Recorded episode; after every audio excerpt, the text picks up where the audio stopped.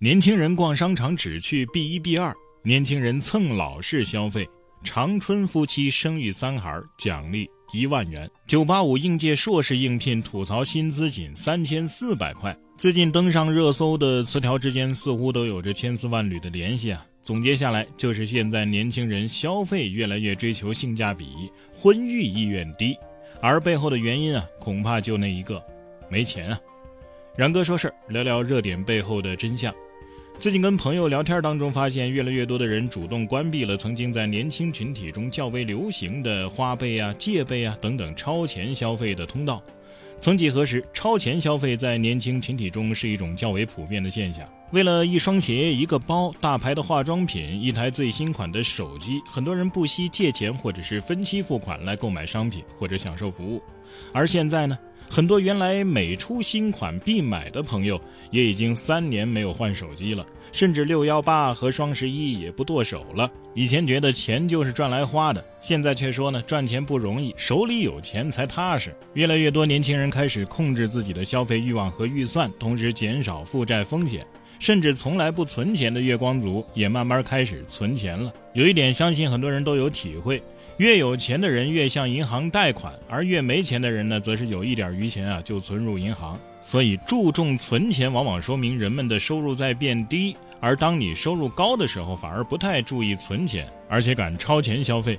而现在的年轻人消费追求性价比高的产品，很有可能啊会引发经济学中的土豆效应。啊，也就是说，在大萧条时期，消费者舍弃高端奢侈品而转向中低端产品，导致对后者的需求上升，进而推高了低成本产品的价格和销售。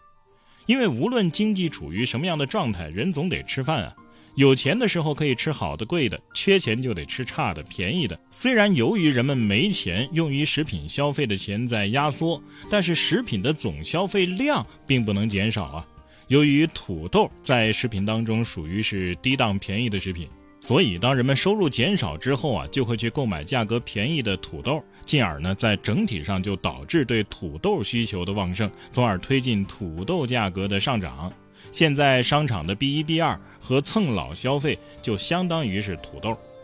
二零零八年十月份的时候，沃尔玛零售增长占到了全美除汽车和餐饮业外零售增长的一半啊！当时就是土豆效应在发挥作用，而同时期全美一千美元以上的高端消费品则出现了明显的萎缩，奢侈品消费更是下滑了百分之二十点一。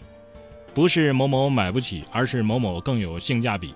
这句话的突然流行也并不是没有道理，追求性价比的背后其实就是买不起。七十九块的眉笔放在一九年以前啊，可能不是大问题，但是放在现在就是没有认清形势，给自己招黑。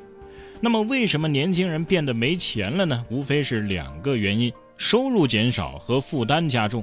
而收入的背后原因是经济不景气导致许多企业关停，活着的呢也在减少开支，不再招聘新员工，这就导致就业机会减少，年轻人很难找到工作，有工作的也面临降薪。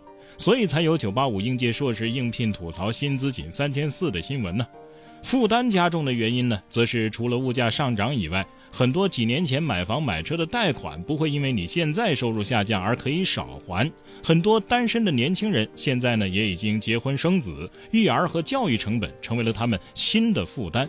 在如此形势之下，年轻人消费越来越追求性价比，婚育意愿低，既是一种正常的反应，也实属无奈。